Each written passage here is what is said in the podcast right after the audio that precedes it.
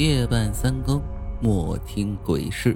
这个故事的名字叫《旅馆惊魂》。这是我听同事讲的，说的是他小时候跟他爸一起去南方进货的故事。我这个同事他爸呀是做服装生意的老板，现在生意做的还挺大的。而这个故事发生在我同事上小学那年，正好放暑假了，他和他老爸一起去广州进衣服。而他老爸出门慌，就把身份证给忘家了，这样就没法住那些正规的旅馆了，只能找那种非法的小旅馆居住了，就是那种来呀来呀大哥住店，来呀来大哥住店的那种旅馆。都知道啊，那种旅馆的条件是相当差的。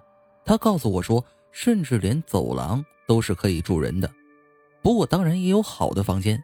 只是这个房间相比其他的房间好一点儿，就是一个很小的屋子，里面有一张普通的双人床，有一个小的卫生间，他们就住在那个小的房间里面了。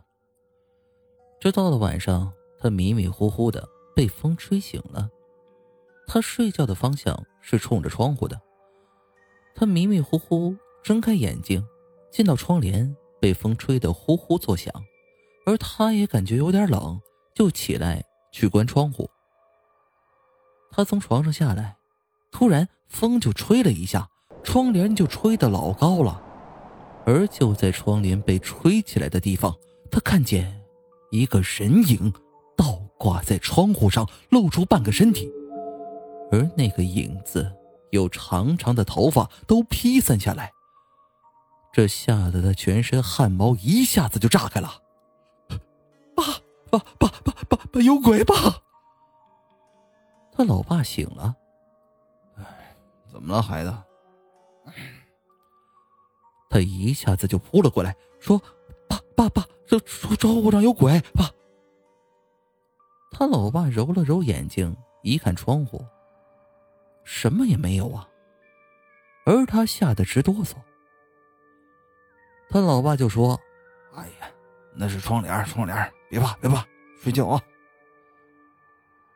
这时他回头再看一眼，确实只是窗帘。当时心情就好了很多，就搂着他父亲睡了一夜。而到了第二天，他父亲说好带他出去玩的。清晨起来后，准备出去吃个早饭。都出了门，准备下楼了。我那同事说。爸，我想尿尿。他爸说：“那你回去尿吧，我在门口等你。”他就回屋子尿尿去了。而厕所的墙上都贴的那种白瓷砖。正当他尿尿的时候，他看到瓷砖上映出了一个黑影。他一想：“啊，老爸进来了？不会吧，老爸在外面呢。”他就喊：“爸，爸！”他爸就在外面应了一声，问：“怎么了？”他意识到不是他爸，这回他彻底害怕了。这这这这谁呀？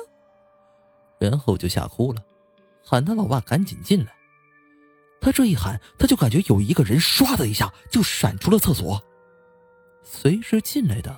是他老爸，他老爸就问你怎么了？他说刚才有一个人站到他身后了。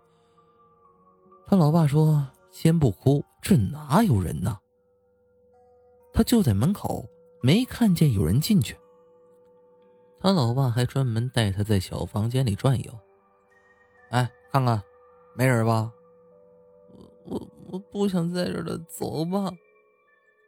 行行行，走出去玩去吧，走走，不说了不说了。而这父子二人玩了一天回来，真是光顾着高兴了，一时就忘了有鬼的事情了。